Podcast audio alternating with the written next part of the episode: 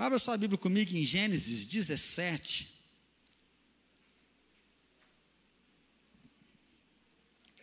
Gênesis capítulo 17.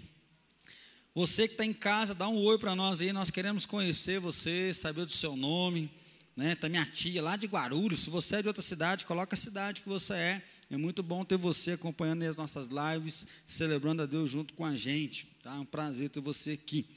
Gênesis 17, versículo 17 e o 18 diz assim: Então se prostrou Abraão, rosto em terra, e se riu e disse consigo: A um homem de cem anos há de nascer um filho, dará à luz Sara com seus noventa anos. Disse Abraão a Deus: Tomara que viva Ismael diante de ti.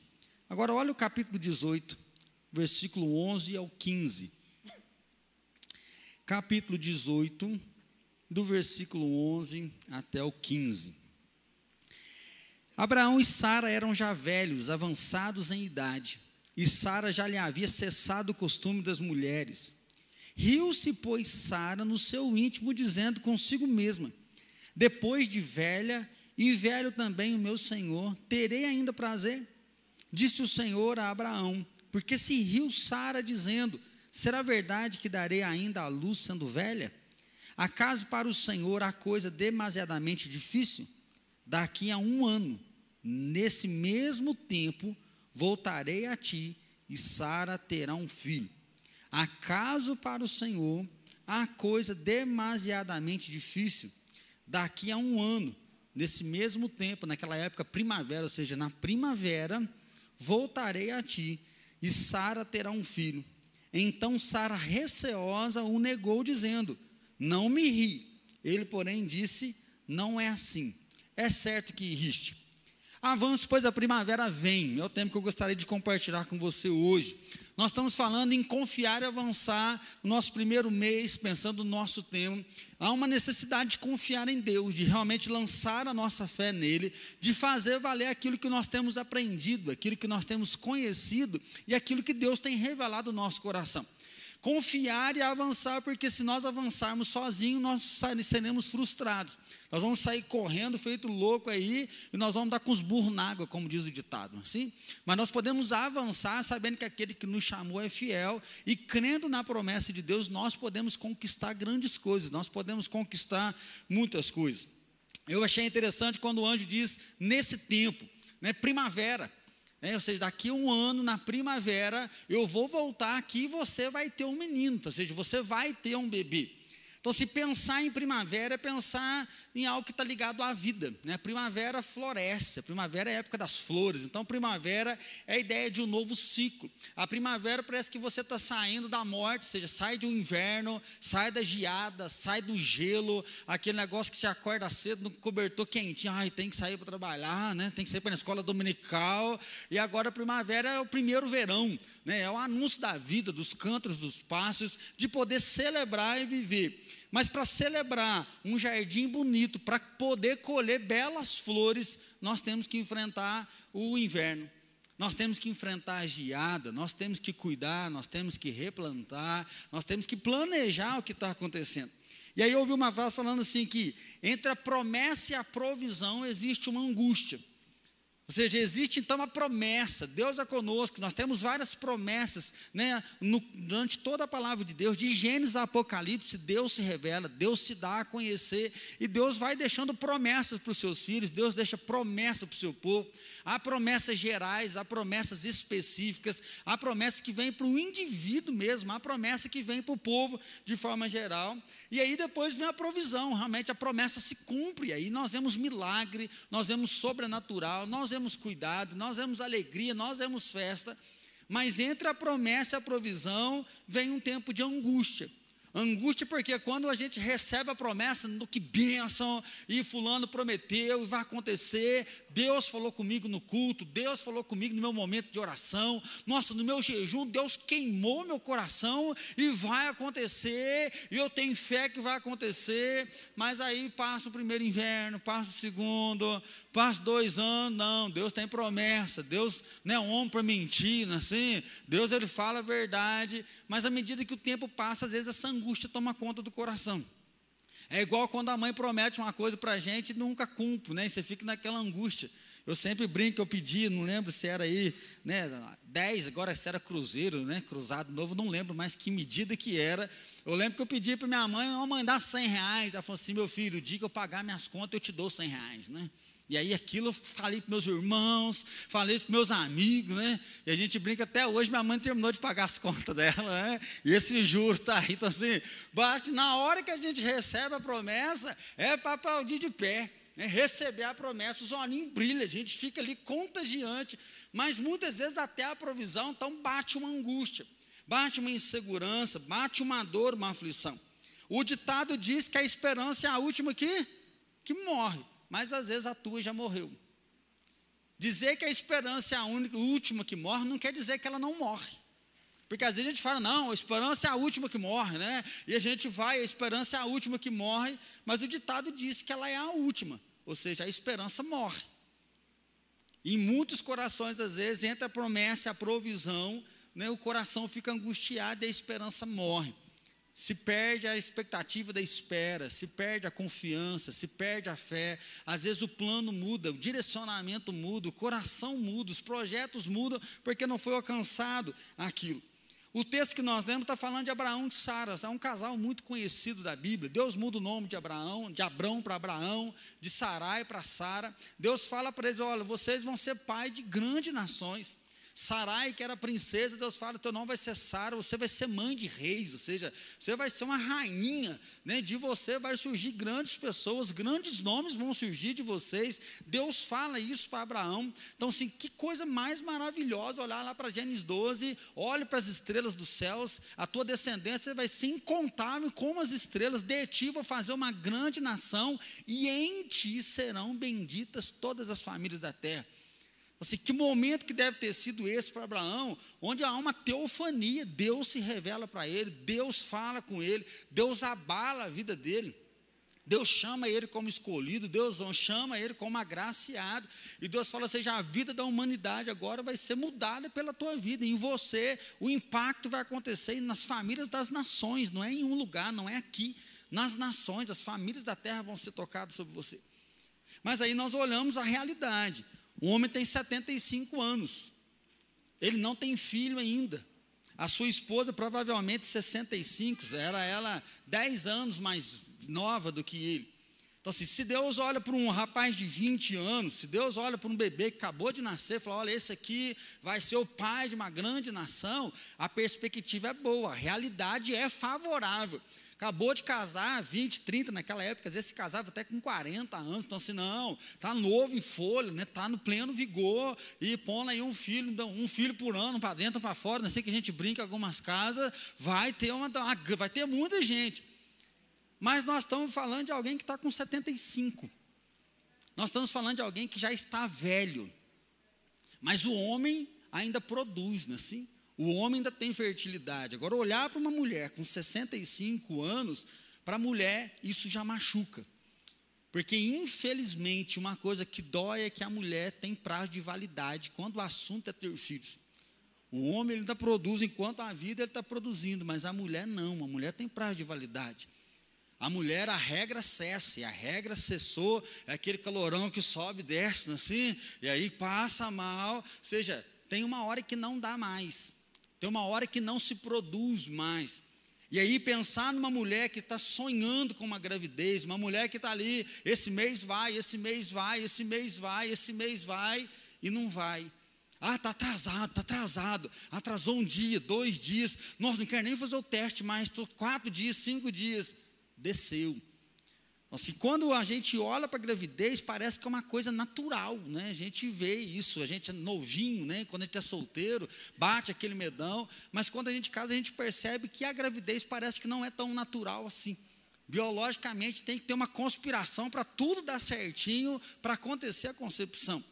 E principalmente nós começamos a ver, às vezes, alguns casais novos desesperados, porque, nossa, eu estou tentando faz três meses, eu estou tentando faz seis meses e nada, eu estou tentando faz um ano e não tem filho.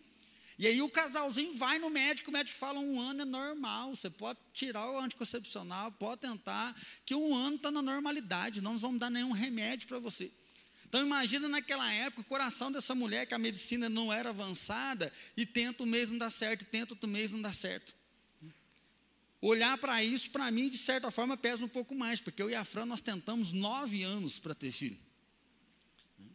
E aí nós descobrimos que 25% das pessoas que não têm filho não têm causa. Ou seja, virou eu e a Fran de cabeça para baixo, mostrou tudo, e em todos os médicos que nós somos, vocês não têm nenhum problema, vocês só não conseguem gerar, vocês são férteis.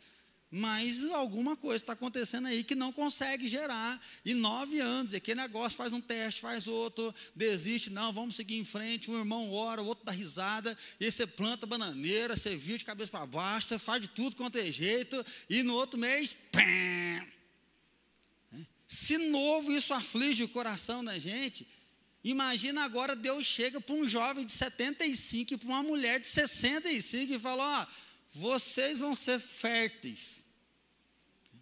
E aí nós encontramos em 17, Abraão está com o rosto em terra, ou seja, Abraão está ali reconhecendo quem Deus é, mostra a fé, a Bíblia vai narrar muito isso, Abraão como pai da fé, aquele que confia em Deus em todos os momentos, ele está prostrado diante de Deus, ele fala, nossa, eu ainda velho vou poder produzir? Beleza, ele ri, mas porque ele está bem na fita, ele ainda pode, e aí há esperança para todos os casais, 75 anos ele está dando cor ainda, né? Sim, glória a Deus, aleluia. Né? Então, olha que benção.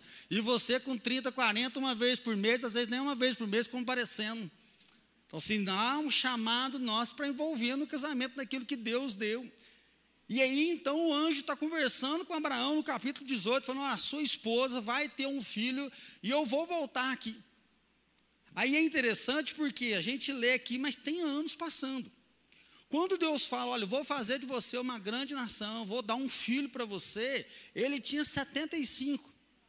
Aproximadamente 11 anos depois, quando Abraão já está com 86 anos, Sara fala assim: ó, esse negócio não está dando certo, não. Então, se dá promessa para 86, foram 11 anos tentando.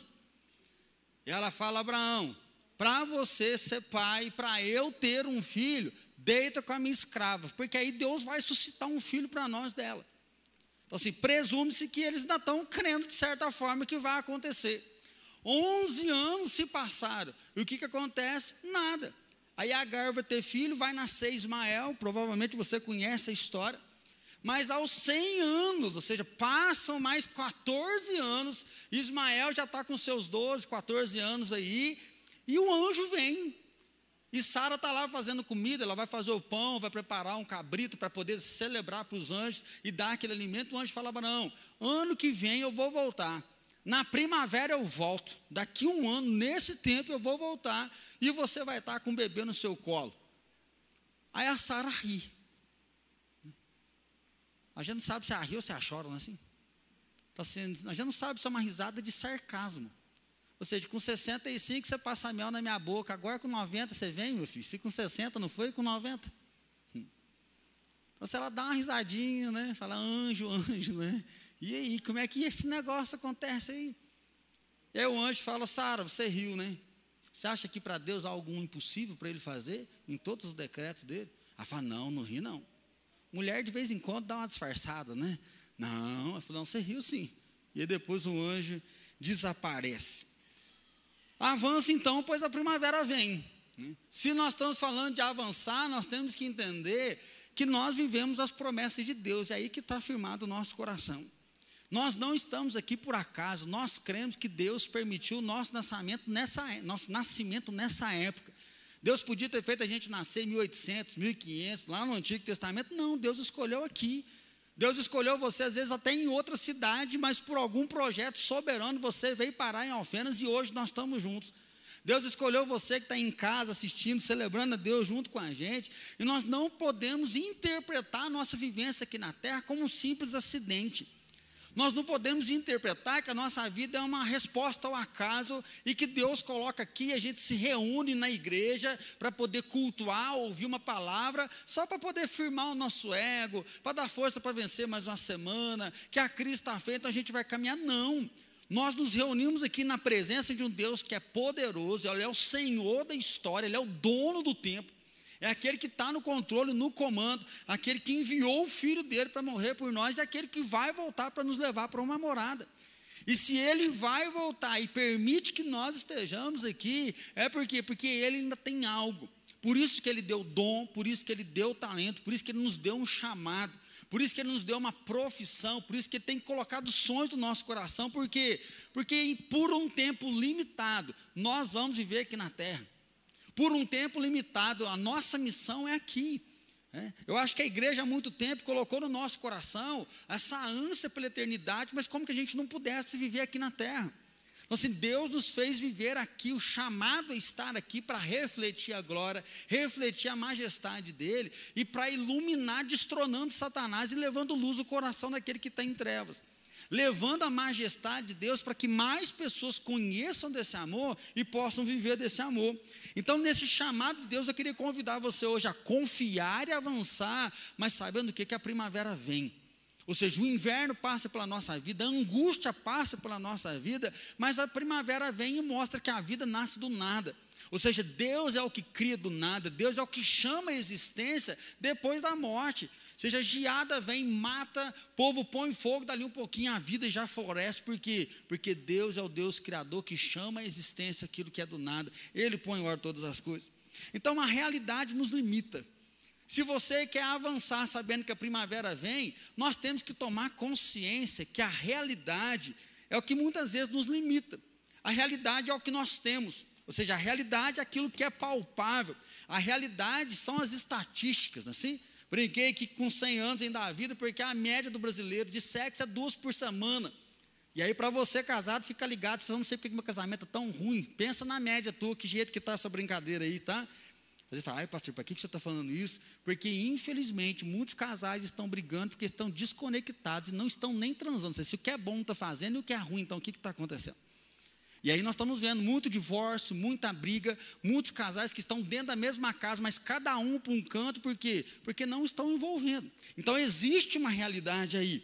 Né? E aí, quando fala de ter uma realidade que nos limita, sempre, sempre aparece um sonhador. Mas geralmente o sonhador não é bem visto. Porque quando aparece o sonhador, nós lembramos de José. Ah, eu tive um sonho. E esse sonho só pode dizer que eu vou governar sobre todos os meus irmãos. Os irmãos falam: oh, esse cara é ponta firme, esse cara, Deus tem um negócio especial. Porque não, lá vem o sonhador. Lá vem o paparicado do papai, ou seja, nós vamos matar esse moleque, nós vamos acabar com ele, que ele acha que ele vai governar sobre nós. Quem ele pensa que ele é, que um momento da vida ele vai se levantar e vai reinar sobre a nossa família, o caçulinho, o paparicado. Né? Então, assim, muitas vezes a gente brinca assim, ah, fulano, você está viajando, meu, né? Você acha que vai fazer uma coisa dessa? Né? Fulano é o sonhador, coitadinho dele. Então, diante dos planos de Deus, tem muita gente que ri de atrás da cortina. Por quê? Porque a realidade mostra que não tem jeito. Não tem como nós falarmos que Sara não era uma mulher de fé. Não tem como falar que Sara riu, que ela era incrédula. Onde já se viu, o anjo visita e ela fala que não vai ter nada. Pensa na realidade dela, ela fala: olha, os meus dias já passaram. Ou seja, meu ciclo de vida já está passando, a menstruação acabou, não existe mais. Ou seja, Deus me dá uma promessa com 60, agora eu já estou com 90 e nada de acontecer esse negócio. Nada de vir. Então, sim, nós estamos na velhice, como que pode ainda suscitar alguma coisa? Nós vemos alguém que está olhando para a realidade, crê em Deus, creio, estou até preparando a comida para os anjos aqui. Ou seja, eu creio em Deus, mas esse negócio não vai acontecer. E aí é onde muitas vezes nós temos sonhos, nós temos projetos, mas quando nós olhamos para a realidade, nós paramos de sonhar. Nós paramos de acreditar, nós deixamos que a nossa esperança ela venha morrer, porque a realidade começa a ditar realmente a nossa vida. E aí então, algumas frases que provavelmente Sara machucava ela, que mulher tem prazo de validade, é pior, que a mulher é uma árvore seca. A mulher infértil, ou seja, aquela que não produz vida, é como uma árvore seca. Então, sim, isso machuca demais o coração. Isso traz uma ferida muito grande. E aí você precisa olhar hoje, então, quais são os seus limitadores. Nós somos limitados por causa da nossa idade. Nossa, meu fulano de é novo demais. Já viu falar isso? Às vezes a gente vê formando em medicina, nossa, mas tão novinho, o que, que esse povo vai fazer? Né? Então, assim, nós sempre temos dificuldade com as pessoas que estão começando. Nós temos dificuldade de confiar nas pessoas que estão começando, de poder delegar autoridade, delegar poder, porque porque é muito novo, porque não vai dar certo, porque não tem competência. Como é que vai fazer uma coisa grande? E aí parece que o novo então não pode iniciar, o novo não pode começar, o novo tem que esperar ficar velho, mas um velho sem experiência, porque nunca tentou, porque nunca fez nada. Por outro lado, quando a gente olha a idade já o avançado, o avançado, por outro lado, já é ultrapassado. Não tem mais oportunidade porque já estou velho. Não tem mais chance porque agora já estou velho. Agora vou deixar os mais novos. Tem alguns que já estão cansados, não vão deixar os mais novos. Mas tem alguns que não estão achando mais capacitado e começa a ficar de escanteio, começa a ficar de lado. Finanças, como que nós vamos sonhar com algumas coisas sem dinheiro? Como que nós vamos planejar sendo que a gente é pobre? Ontem eu estava conversando, eu estava lá na casa da minha cunhada, e eu falei assim: sabe qual é o problema do pobre aí? Nem eu me coloco nesse meio disso. É que a gente nasce pobre, tem uma mentalidade pobre, e quando você dá uma melhoradinha, você continua com a cabeça de pobre. Que cabeça? Que nunca vai dar certo nada. Porque nunca tem nada. Então, se não estou falando a ideia do pobre ser ruim, não, a gente é honesto, a gente é limpinho, assim. Mas eu lembro da minha infância que para tomar sorvete era no Natal, porque meu pai ganhava 10 terceiro, mas todo Natal, a memória que a gente tem é frio, chuva e nós com a taça de sorvete tremendo, já contei direto, né? Porque sacanagem, literalmente, né? Pode escolher o que vocês quiserem, né? A vaca amarela, a vaca branca, a vaca preta. E hoje eu disse, você escolheu o que você. Mas aqui estava até gelado, aquele frio, né? A pizza que é de mussarela e presunto que a mãe fazia uma vez na vida está na morte. E, nossa, que pizza mais saborosa, né? Então, assim, não vou fazer faculdade porque não tem dinheiro. Não tem ProUni, não tem FIES, então não vou estudar. Já não gostava de estudar mesmo. Então, sim, parece que nunca vai dar certo, parece que você nunca vai ter competência, porque muitos anos sendo limitado pela realidade. Vai fazer tal coisa, não tem dinheiro, vai fazer tal coisa, não tem dinheiro, vai fazer tal coisa, não tem dinheiro. Chega uma hora que essa realidade limita. Chega uma hora que, por mais que tenha um sonho, tenha uma vontade, você não consegue olhar para um sonho sem um limitador financeiro. E aí, já que não vai ter dinheiro, o que, que eu posso fazer? E a gente começa a olhar por baixo, então, e viver uma vida medíocre. Ou seja, uma vida daquela que nem é boa, no sentido de ser ousada, ser corajosa, de desbravar, de fazer algo novo, de dar um upgrade, mas também não é ruim, né? Aquele preguiçoso que não crê, que espera, que não trabalha. Então você se esforça, você trabalha, mas está nessa ideia do, do medíocre, que não é bom, não é ruim. Então, assim, a realidade, sim, ela mostra alguns fatores a realidade nos livra de dar alguns passos também desnecessários, uns passos que vão nos levar a perigos e coisas ruins. Mas se nós não olharmos para isso também, nós não vamos conseguir tirar cercas, tirar amarras que nos prendem. Alguns é a, a questão da família, outros são vícios. Ah, eu sou desse jeito mesmo, não mudo, já escutou isso em algum lugar? Ou seja, não tem jeito de mudar mais, eu sou assim mesmo, é uma realidade, é assim mesmo. Mas ele não consegue perceber, porque tentou uma vez, deu errado, tentou outra vez, deu errado, tentou outra vez, deu errado. Então já não se tenta mais, não se planeja mais. Por quê? Porque a realidade nos limita. A realidade é como um óculos. Você coloca o óculos e não consegue enxergar nada além daquilo. Por isso que muitas vezes nós precisamos de alguém que vem de fora.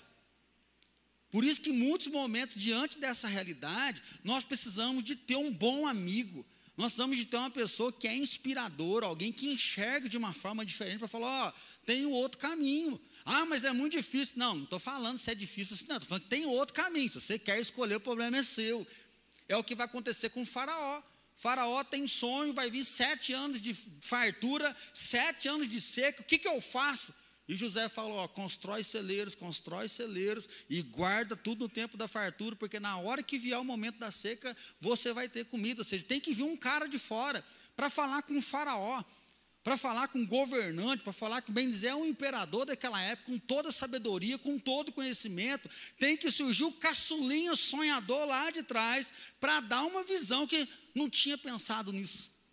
Não sei se aconteceu isso com você, você está focado numa coisa, focado numa coisa, focado numa coisa, e aí vem alguém e fala você fala assim, ah, vai tomar banho, eu ralando esse tempo todo, agora que você me fala uma coisa dela, como que ele conseguiu enxergar isso? Por quê? Porque a realidade me limita, mas a realidade dele é outra. Não quer dizer que ele é ilimitado. Quer dizer que na minha limitação ele não tem a mesma. Por quê? Porque ele tem outra realidade, ele tem outro contexto.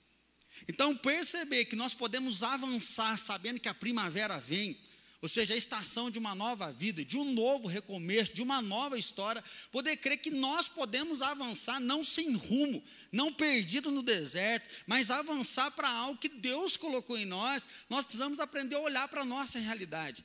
E aí Jabes é o cara que mata pau. Porque Jabes, o meu nome é dor, o meu nome é amargura. O dia que eu nasci, quase matei minha mãe, trouxe muito sofrimento, por isso que ela me deu um nome desse. Essa é a minha realidade. Mas Deus, se o Senhor alargar os meus limites, ou seja, se o Senhor mudar a minha realidade, se o Senhor mudar as minhas fronteiras, se a tua mão for comigo, se o Senhor me abençoar, eu posso ser uma benção.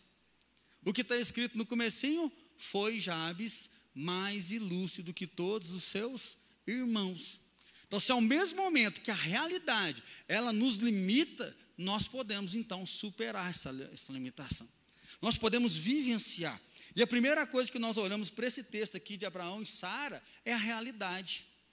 Deus traz uma teofonia, uma revelação de Deus, há uma promessa de Deus, mas o primeiro óculos é, nossa, se acontecer um negócio desse, eu vou pirar o cabeção, porque eu sou velho. É tanto que a, o riso de Abraão, a gente vê ele ali, nossa, será que vai acontecer uma coisa? Numa, no andar desse da carruagem, ainda vou poder experimentar algo desse. E Sara está lá do outro lado, gente, já Ismael já está aí no jeito, né? é Ismael, é ele que é o filho. Abraão vai falar, não, Ismael já nasceu, tá? Ele fala, não, não é Ismael. Tem uma hora que, no momento que Deus está falando com Abraão, ele fala, não, Deus, já, já nasceu Abraão, ah, Ismael. Ele fala: Não, vou fazer de Ismael também uma grande nação, vou abençoar, vou cuidar, mas o filho da promessa você ainda vai ter. O filho da promessa ainda virá. Então nós podemos avançar, porque a primavera vem, porque Deus quebra os limites, e aí, aleluia. Nós só estamos reunidos aqui, porque Deus quebra os limites da realidade. Nós só estamos aqui porque nós servimos um Deus que é sobrenatural. Um Deus que age a favor, que Deus age contra as estatísticas, que Deus intervém, e quando Ele intervém, Ele suscita a vida. E aí é bonito ver, porque Joel vai dizer que até os velhos sonharão, não é assim? Ele fala que quando o Espírito Santo fosse derramado sobre as pessoas, que o velho, aquele que era o sinal da sabedoria, do conhecimento, mas que já está com a morte marcada, então ele só tem o saber, ele não pode sonhar mais com o futuro. Já diz que os próprios velhos vão sonhar. Os próprios velhos vão enxergar algo além. Aí a gente vê Deus falando com um senhor de 75 anos: olha, você vai ser pai. A sua mulher é estéreo, até hoje vocês não tiveram, eu vou andar com vocês, você vai ser pai, vocês vão ter essa bênção, e eu ainda vou multiplicar isso e abençoar todas as famílias da terra. A família que não tem um descendente, a família que já viveu todo esse drama, né, esse trauma, que é traumático, você tentar, tentar e não consegue, tenta, tenta, não consegue, até que chega uma hora que a realidade fala: acabou a época. O prazo venceu, não tem jeito mais. E Deus chega para alguém que está nessa idade e fala: vocês ainda vão experimentar. Podemos lembrar de Caleb, quando ele chega para Josué e fala: Josué, quando Deus libertou a gente, eu tinha 40 anos, agora eu tenho 85. Pode me mandar. Aquele monte tem gigante, mas nós vamos sentar o cacete neles. E o mesmo pique de 40 é o mesmo pique de 80. Então, assim, que valentia. Gente, que sangue nos olhos, fala sério. Ou seja, Caleb e Josué, eles foram vigiar a terra lá atrás. Provavelmente os dois tinham contato. Caleb podia falar Josué, lembra quando nós espiamos a terra 45 anos atrás? Você teve fé e eu, nós dois fomos únicos. Oh, eu tenho servido você 40 anos aí, ó, 45 anos, pelejando desde Moisés. Agora, cara, já estou com 85.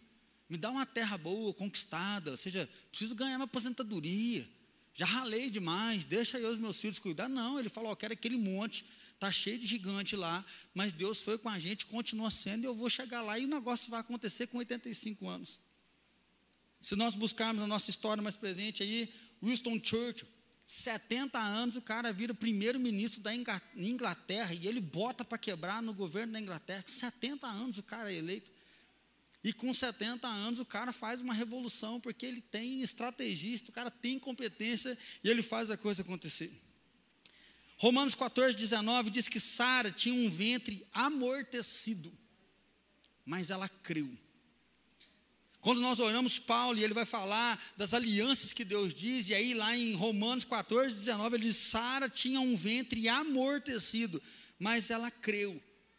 E aí, hoje, quando nós podemos olhar para a palavra, um Deus que faz os escravos do Egito virar livres lá em, na terra de Canaã. Um Deus que tira um povo que faz tijolo, anda com esse povo no deserto e viram guerreiros, e eles vão entrar e vão conquistar uma nova terra. Deus ele olha para um pastor de ovelhas que está lá no pasto, cuidando das suas ovelhas, que mata um leão, que mata um urso, e Deus fala: é esse que eu quero como novo rei da nação. Aquele que nem o pai põe fé, o pai vai escolhendo os melhores filhos, os mais capacitados, e Deus olhou para aquele que ninguém achou que tinha competência, porque o próprio pai esquece de Davi, e Deus fala: eis aí o novo rei de Israel. Deus que olha para Gideão, e a gente vai olhar para Gideão como um cara que não é valente. Na hora de falar, ele é bocudo. O anjo fala: O Senhor é contigo. Ele fala: O Senhor é comigo. É ruim, é? Você acha que se Deus fosse com a gente, já está vivendo a desgraça dessa que eu estou? Aí o anjo fala: Rapaz, pega essa indignação e vai lá e liberta o povo. Ah, mas a minha tribo é menor, meu pai é pobre, eu sou pequeno demais. Não, comigo não dá, não. E Gideão, toda hora que Deus dá um chamado, ele está sempre fazendo um teste. É o Tomé do Antigo Testamento. A gente mete o pau no Tomé, mas quer te falar de Gideão. Tudo o cara. Não, Deus, espera aí, confirma. Não, espera aí, Deus, espera aí. Mas Deus usa ele, ele se torna esse grande valente. De uma virgem adolescente, Deus faz ela a mãe do Emanuel, o Deus presente, o Deus conosco. Nada em sua vida vai além da capacidade de Deus. E é aqui que nós começamos a nos encontrar. Que para avançar, nós vamos entender que a realidade limita, mas Deus ele rompe com isso e entender que nada na nossa vida vai além da capacidade de Deus. É Deus que determina a nossa capacidade, é Deus que determina o que nós podemos fazer. É Deus que determina os limites. Deus põe limites, sim. Tem momentos que Deus fala, é até aqui. Deus fez isso com Moisés. Moisés, você errou, você pecou, você não me glorificou. Então você não vai colocar o pé na terra prometida. Moisés em Deuteronômio ainda faz oração. Deus, eu estou fiel. Deus, eu corrigi. Deus, eu estou firme. É só atravessar o rio. Deus fala, para, chega. Você não vai entrar na terra. Falei que não ia entrar. Ponto final. Deus põe limite. Davi fala, Deus, eu quero construir uma casa para o Senhor. Eu moro num palácio bonito, arrumado. O Senhor mora numa barraca. Não é justo isso. Quero fazer uma casa decente, um lugar onde as pessoas vão se encontrar, onde o Senhor seja né, glorificado e honrado nesse lugar. Deus fala, ideia fantástica, mas você não vai construir, porque você é um homem de mãos de sangue. Então, assim, Deus coloca limites. Deus diz não, mas Deus também expande os limites. Deus diz sim, aí nós podemos vivenciar esse sobrenatural. Então nós podemos viver os sonhos de Deus, por quê? Porque os sonhos de Deus se realizam. Uma das grandes vantagens de seguir e viver o sonho de Deus é que o sonho de Deus se realiza. Para que o sonho de Deus se realize, se realize sobre nós, nós vamos passar por esse tempo de angústia. Nós vamos passar por esse tempo de prova. Né? Abraão, 25 anos até que completasse a promessa. Deus dá a promessa até a concretização da promessa, 25 anos de espera. 25 anos lidando com essa ansiedade, lidando com medo, com incerteza, com frustrações, mas aconteceu. Então Davi derrubou Golias, aquela menina escrava lá de Namã, sempre falo dela, que menina sangue nos olhos, que menina, né? não tem nem palavra para dar para essa menina escrava, é retirada da cidade dela, provavelmente os pais foram mortos, ela está trabalhando na casa do general que destruiu a cidade dela, o homem está doente, ela fala, ah, se meu senhor conhecesse o homem de Deus que há em Israel, a vida dele iria mudar, gente, que menina louca, louca por Deus, porque ela podia orar para Deus pesar, ela podia rir da cara, ela podia estar tá planejando pôr veneno na comida de Naamã, e ela fala, se Naamã conhecer o homem de Deus que é Israel, a vida dele vai mudar. E a vida de Naamã mudou. A vida dele foi transformada. Jesus e Pilatos, que coisa sensacional. Pilatos falou: oh, presta atenção. Você não vai falar nada, não. Eu posso tirar a tua vida e posso deixar você com vida. Você não vai se defender. Aí Jesus fala assim: ó, você só pode fazer o que o céu deixar você fazer. Então, eu prefiro ficar quietinho mesmo. Jesus olha para o cara que está ali, ó, e ele fala: você não pode fazer nada, cara. Você nem dormiu de noite, preocupado. Tua mulher acabou de mandar um WhatsApp para você, ó, não mexe comigo, o negócio está feio para teu lado, você está em crise aí, cara. Você não pode fazer nada se o céu não deixar você fazer, por quê? Porque Deus é o Deus que rompe os limites. Deus é o Deus que invade a história, Deus é o Deus que determina a história, Deus é o Deus que comanda a história, Ele mexe a história. Então, e você, quem coloca limite na sua vida? Eu creio que todos nós deixamos o coronavírus colocar um limite ano passado. Dificilmente você vai falar, pastor, o corona não me atingiu. Se você, se você puder, não atingiu, você levanta a mão que nós vamos agradecer a Deus por sua vida agora. Realidade, gente. Abalados, frustrados, não aguento ficar em casa, ai, até quando? Ou questão financeira, casamento, assim, o negócio abalou geral. Mas nós ficamos focados no corona e não no Deus da história, não na promessa do Senhor Todo-Poderoso. Nós ficamos lambendo as nossas feridas. Ai, que dia que volto para o templo. Ai, que dia que vai ter culto. Ai, minha fé está esfriando. Ai, quando que vai voltar? Lambendo as nossas dores. Nós esquecemos que Deus continuou sendo o Senhor da história. Nós não fizemos uma oração de fogo. Deus, vai que vem na minha casa minha fé está esfriando, aquece meu coração, o Senhor é dono de todas as coisas, o Senhor pode tocar. Quem que jejuou ano passado para rachar, minha fé está esfriando, Deus, eu vou jejuar agora, enquanto isso não me esquentar, eu não paro de jejuar, eu vou te buscar enquanto isso não esquentar, igual Jacó, se o Senhor não me abençoar, eu não paro de jejuar, eu vou buscar. Quem de nós que batalhou? Mas nós ficamos onde? Na realidade. Ai, que dia que vai voltar? Que dia que vai voltar? Aí voltou, ai, mas de máscara, com pouca gente. Que dia que vai encher, né? Assim, ai, cantar de máscara é tão ruim. Ai, quem usa óculos então, né? Ruim, pensa no trem ruim ao quadrado, que embaça tudo. Então, assim, a realidade está machucando a gente, matando. Então, você tem coragem de crer na promessa de Deus. Então, nós podemos avançar, por quê? Porque a primavera vem. Daqui a um ano eu vou voltar. Nesse tempo eu vou voltar. E vai ter um bebê na sua casa. Em último lugar, Deus é o Deus dos impossíveis. Nós podemos avançar, porque nós cremos nos impossíveis. A razão das igrejas evangélicas ainda estarem com a porta aberta é porque nós cremos que Deus é o Deus dos impossíveis. Nós não cremos num Deus do possível, porque o possível nós mesmos fazemos. O possível está nas nossas mãos, o possível nós fazemos acontecer. O possível na força do nosso braço, do suor do nosso rosto, o possível nós damos conta. Por isso que nós diferenciamos de ONGs, de ações sociais, de filosofias, de religiões, por quê? Porque nós cremos no sobrenatural e é o Deus do invisível que invade a história, que quebra todos os limites, que rompe todas as barreiras e fala: Eu estou aí, eu estou vivo, eu sou o Senhor do tempo, eu sou o dono da história. Lembra comigo aí, se você puder abrir sua Bíblia, Gênesis 18. Versículo 13 e 14. Disse o Senhor a Abraão: Por que se riu Sara, dizendo: Será verdade que darei ainda a luz, sendo velha? Acaso para o Senhor há coisa demasiadamente difícil? Daqui a um ano, neste mesmo tempo, voltarei a ti, e Sara terá um filho. Agora vai lá para Lucas, capítulo 1. Evangelho de Lucas, capítulo número 1. Lucas capítulo 1, versículo 34 ao 37. Então disse Maria ao anjo: Como será isso? Pois não tenho relação com homem algum. Respondeu-lhe o anjo: Descerá sobre ti o Espírito Santo, e o poder do Altíssimo te envolverá com a sua sombra. Por isso também o ente santo que há de nascer será chamado Filho de Deus. Isabel, tua parenta, igualmente concebeu um filho na sua velhice, sendo este já o sexto mês para aquela que diziam ser estéreo, porque para Deus não haverá impossíveis em todas as suas promessas. Porque para Deus não haverá impossíveis em todas as suas promessas. Então disse Maria: Aqui está a serva do Senhor, que se cumpra em mim conforme a tua palavra. E o anjo ausentou-se dela.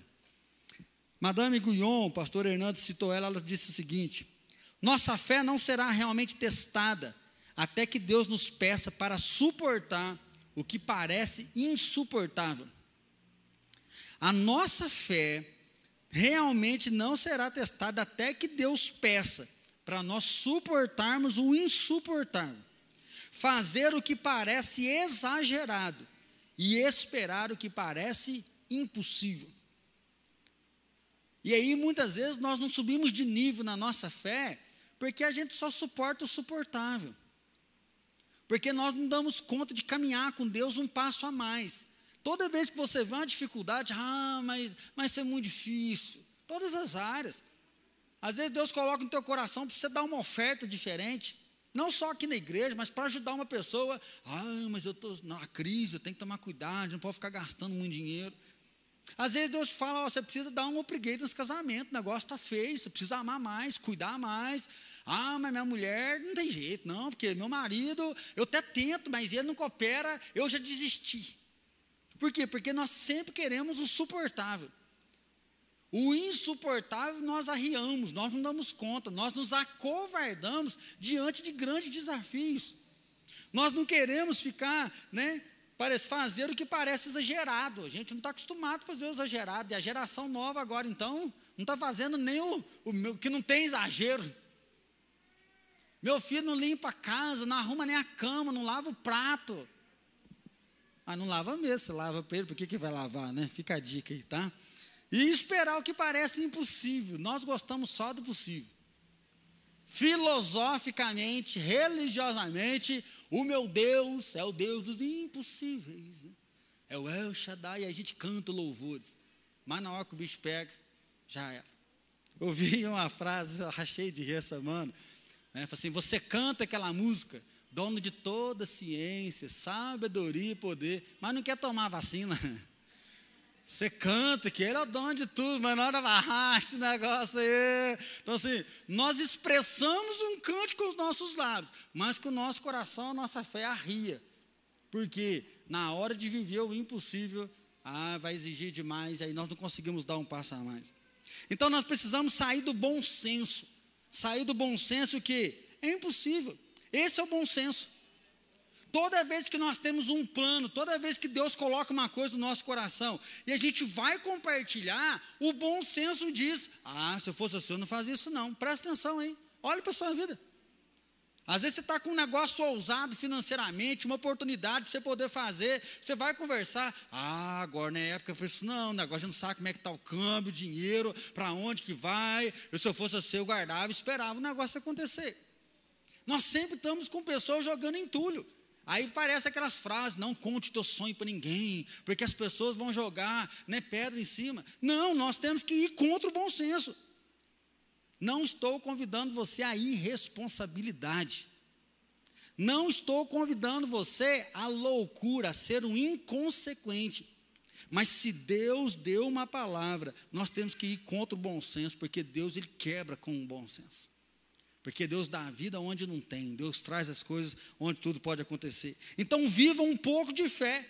Eu até coloquei viva um pouco, porque um pouco? Porque Jesus disse que se nós tivermos fé do tamanho de um grão de mostarda, nós vamos transportar monte. O problema nosso é que nós ficamos atrás de uma fé grande, e aí, como a gente nunca tem uma fé grande, a gente não faz nada.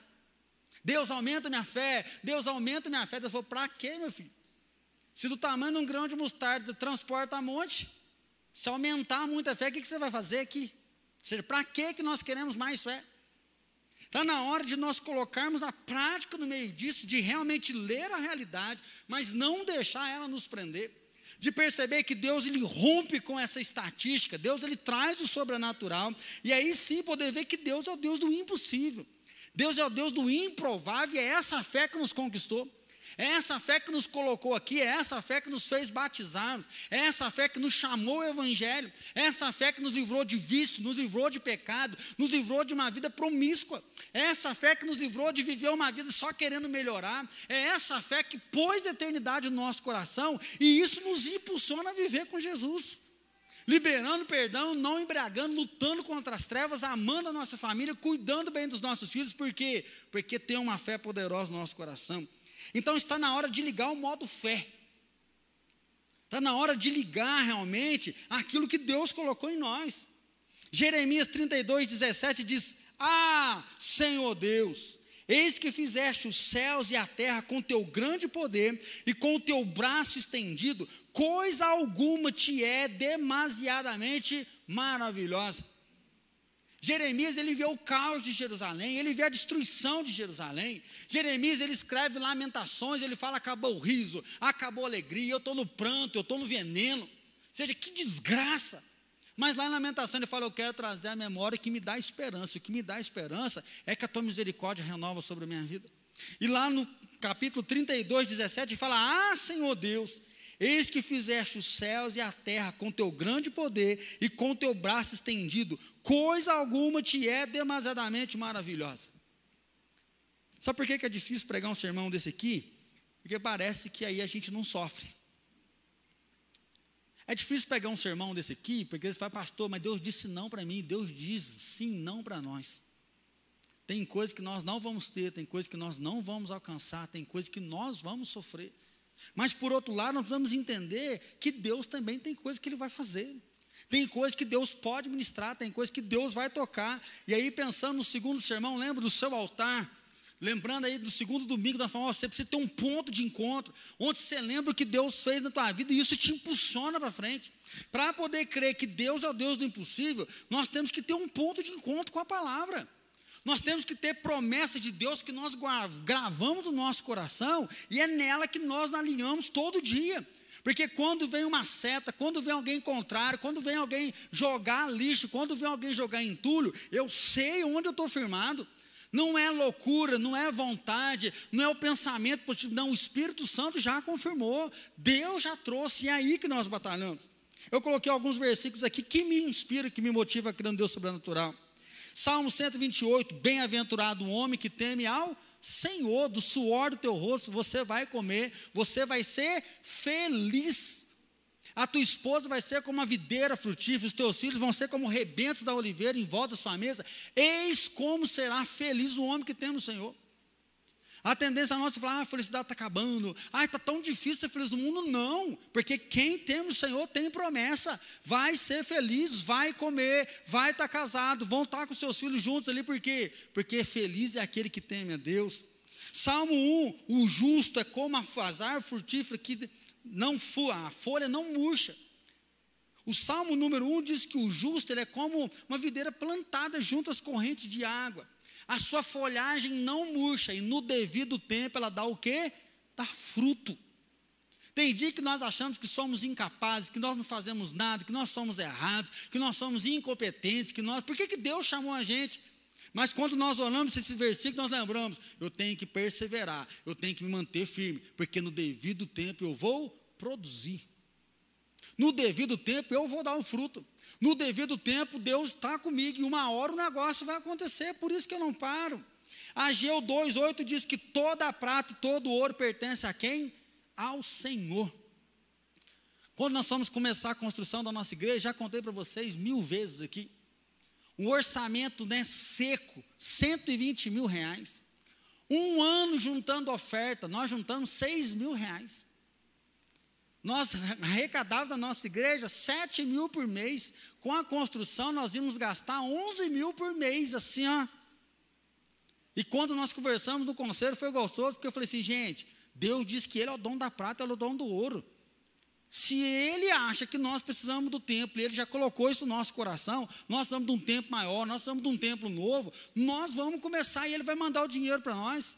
E o dinheiro de Deus está tudo dentro do nosso bolso. Desafio de 600. Nós levantamos aqui, ó. Se você acha que o dinheiro de Deus está no teu bolso, nós precisamos dele. E nós vamos começar a construção. Em 10 meses nós entramos aqui. Não porque nós somos bons, mas porque Deus é o dono da prata e Deus é o dono do ouro. Eu sempre conto que um cara lá em Machado, líder da igreja, falou assim: Isso nunca vai acontecer, porque a igreja de Alfenas é uma igreja de lavadora de roupa. Eu falei para ele: Você está certinho. A nossa igreja, a igreja é pobre, mas o nosso Deus é um Deus que é o dono da prata e ele é o dono do ouro. E se ele não for mão de vaca, ele olhar para nós, ele vai dar dinheiro para nós. E nós confiamos nessa palavra. Em dez meses nós fizemos nosso primeiro culto aqui. Por quê? Porque ele é o Deus do impossível. Ele cuida de igreja de lavadoras de roupa. Ele cuida de igreja de assalariados. Ele cuida de igreja que não tem competência, mas tem fé, que é Deus que faz, que Ele é o Deus competente. Salmo 37, entrega o teu caminho ao Senhor, confia nele e o mais Ele, Ele fará. Ou seja, como é que a gente vai viver? Estou triste, angustiado, não dá para caminhar. O mais é Ele que faz. E mesmo quando Ele diz não, Ele acalenta o nosso coração e Ele nos dá força para prosseguir, apesar do não. Porque Ele está fazendo mais. Tem coisas que nós não entendemos, tem coisas que a gente bate a cabeça, tem coisas que a gente chora, mas a palavra é: o mais é meu. O mais é meu, o que é teu é confia, o que é teu é entrega, o que é teu é vive a tua vida nos meus preceitos, vive a tua vida no meu caminho, obedece o que eu estou chamando, porque você vai ver que o mais eu posso fazer para você. 1 João 5, aquele que é de Deus, o maligno não toca. Ô gente, o que eu vejo de crente, ai pastor, o inimigo está aí, ai porque o inimigo está roubando, ai porque o inimigo está saqueando, então você não é de Deus, meu filho. Porque lá escrito assim: ó, aquele que é de Deus, o maligno não toca, o diabo não pode. E para ele colocar, ele tem que pedir permissão para Deus. Então, se Deus permitiu, seja bem-vindo. Porque, do mesmo maneira que ele permitiu, ele vai botar você para correr, porque não é por força nem por violência, mas é o poder daquele que está comigo. Ele me escolheu e eu me escolhi render inteiramente as mãos dele, estar com ele. Atos vai dizer: crê no Senhor Jesus, será salva a tua, tua casa. Romanos, o Evangelho é o poder de Deus na salvação de todo aquele que nele crê. 2 Coríntios 5, 7. Nós, nós não andamos pelo que nós vemos, nós, nós andamos pela fé. Tem um salmo que eu sou apaixonado que fala: Nossos inimigos tropeçam e caem, mas nós nos levantamos e mantemos de pé. Eu sou apaixonado nesse texto. Eu sou apaixonado, ele fala assim: ó, nossos inimigos tropeçam e caem, mas nós nos levantamos e nos mantemos de pé. Ou seja, nós também caímos. Tem dia que a gente enfia o pé na jaca, tem dia que a gente dá uma endoidada, tem dia que a gente dá uma desacreditada. Só que enquanto os nossos inimigos ficam no chão, nós nos levantamos e nos mantemos de pé. Aleluia. O Deus é do impossível. Nós somos só o povo do possível, o impossível é dele, mas nós lançamos o nosso coração nele. Então, meu irmão, guie sua vida pela fé e não pelas suas feridas. Avance, pois a primavera vem. Guie a sua vida pela fé e não pelas suas feridas. Avance, pois a primavera vem. A primavera chega e com ela chega flores, com ela chega cheiros, com ela chega sabores com ela chega de novo alegria, o renovo. Coloque teu coração no Senhor, porque Ele sabe e Ele tem todo o poder. Nós vamos colocar de pé e nós vamos louvar o nome do nosso Deus agora. Eu queria convidar você a pensar o que está te impedindo de avançar esse ano. De pensar qual é o sonho impossível. E pensar assim, se Deus disser não, o que, que você vai fazer? Sabe por quê? Às vezes a gente fica com medo de pedir, mas e se Deus falar não, aí a gente fica frustrado, a gente desanima. Meu irmão, Deus vai dizer muito não para nós. Nós não entendemos, nós não sabemos, mas Ele cuida, Ele é Pai, Ele sabe de todas as coisas. Nós temos que preparar o nosso coração para quando Ele falar não, a realidade ser alargada de novo e a gente seguir apesar do não. Mas Deus também pode dizer muito sim, se nós cremos que Ele é o Deus dos impossíveis. Se nós cremos que Ele é um Deus de milagre. Então, quando nós estivermos louvando, coloque seu coração na presença dEle. Que esse ano seja um ano de avançar, que seja um ano de confiar, que seja um ano de ver o poder dEle, independente da situação. Nós caminhamos firmados nele. Feche seus olhos. Coloque seu coração agora. Às vezes você está se sentindo morto, sem vida, desanimado. A realidade já te massacrou. Peço para Deus abrir os teus olhos hoje. Peço para Deus mostrar os planos dele para sua vida. Peço para o Espírito Santo fluir no teu coração. Ó Deus, é o Senhor que tem palavras a nosso respeito, é o Senhor que tem pensamentos de vida e não de morte. Ó Deus, o Senhor que nos chamou como filhos amados, é o Senhor que age em nosso favor, porque nós somos amados, ó Deus, respeitados aos teus olhos. A tua palavra diz que nós somos dignos de honra. Assim, Deus, eu quero clamar hoje que o Senhor tire esse óculos da realidade. Pai, essas prisões, ó Pai, cadeias, palavras, situações que nos, ó Pai, prenderam, que não nos deixa visualizar e enxergar aquilo que o Senhor tem para nós. Senhor, nós clamamos que o Teu Espírito Santo venha sussurrar a Tua presença, Teu Espírito Santo venha trazer esse fogo que é inconfundível. Deus, nós queremos ouvir tua voz para o nosso casamento, ouvir tua voz para os nossos filhos, ouvir tua voz para a nossa vida profissional, ouvir tua voz para os nossos dons, para os nossos talentos, ouvir tua voz para o nosso futuro. Senhor, nós não estamos aqui por acaso, nós não queremos deixar a nossa vida passar, nós não queremos envelhecer amargurados, dizendo que a nossa vida passou e nós não fizemos nada. Senhor, recebe cada um de nós. Pai, nós confirmamos aqui mais uma vez o nosso compromisso de obedecer ao Senhor, de fazer o possível, de batalhar em oração, de colocar nossa vida no teu altar, de santificar, de fazer os nossos altares, fazer o nosso ponto de encontro com o Senhor, porque nós sabemos que o impossível é teu. Ó Pai, nós pedimos perdão porque muitas vezes nós nos perdemos querendo fazer o impossível. Às vezes nós desesperamos, trocamos pés pelas mãos, nós angustiamos, ficamos ansiosos, estressados, porque nós achamos que é pela nossa mão, que é pela nossa força, mas é o Senhor que faz, é a palavra que sai da tua boca que traz vida, é a palavra que sai da tua boca que traz sonho, que renova o ânimo, que enxuga as nossas lágrimas, que põe um novo, novo cântico nos nossos lábios. Assim Deus destrona Satanás.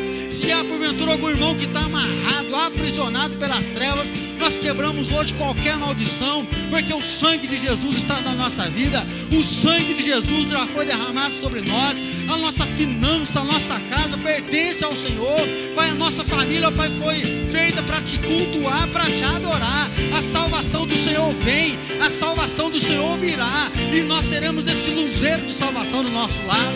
Pai, nós abençoamos cada casamento. Esse ano é ano de elevar um nível, é ano de amar mais, de apaixonar mais, de se inspirar mais, de cuidar mais um do outro. Pai, o relacionamento entre pais e filhos, nós confiamos que os nossos filhos não nasceram para povoar o inferno Assim, Pai, toma a nossa casa no teu altar, liberta de vício, liberta da prostituição, liberta do pecado, liberta da maldição, e que a nossa casa se renda aos teus pés. Traz o afastado, traz o desviado, traz aquele que está amarrado, aquele que está longe, traz de volta para tua casa, porque é na tua alegria que nós nos encontramos, é na tua força que nós vivemos. E assim, Pai, traz novos sonhos, traz visões espirituais. Senhor, alarga a nossa tenda, alarga a nossa visão. Nós queremos ver Alfenas, ó Pai, regada pelo teu amor. Nós queremos ver a nossa cidade impactada pela tua presença. Nós sonhamos com pessoas se convertendo aos montes, ó Pai grandes multidões se convertendo, grandes pessoas declarando o teu nome, a tua majestade. Assim usa a nossa vida. O Senhor é o grande eu sou, é o Deus dos impossíveis e a nossa vida está nas tuas mãos. Ó Pai, muito obrigado que nós podemos orar, porque é a tua palavra. Nós podemos orar, porque foi o Senhor que disse isso ao nosso respeito. Não é invenções humanas, mas é o Deus do impossível sobre nós. Assim acompanhe nessa semana, que seja uma semana de despertar, seja uma semana, Pai, de viver de forma diferente, uma semana, Pai, de contemplar a tua vontade, contemplar o teu querer, sabendo, Pai, que a primavera vem. Sabendo, Pai, que o choro dura uma noite, mas a alegria vem ao amanhecer, sabendo que o Senhor é o Emanuel, é o Deus conosco, e onde o Senhor age, ninguém pode impedir. E assim, Deus, que a graça maravilhosa de Jesus Cristo, Senhor e Salvador nosso, o amor do Pai Todo-Poderoso e que a paz do Espírito Santo seja derramado sobre cada um de nós e sobre todos os nossos irmãos que estão espalhados na face da terra, hoje e para todos sempre. Amém, Senhor. Amém.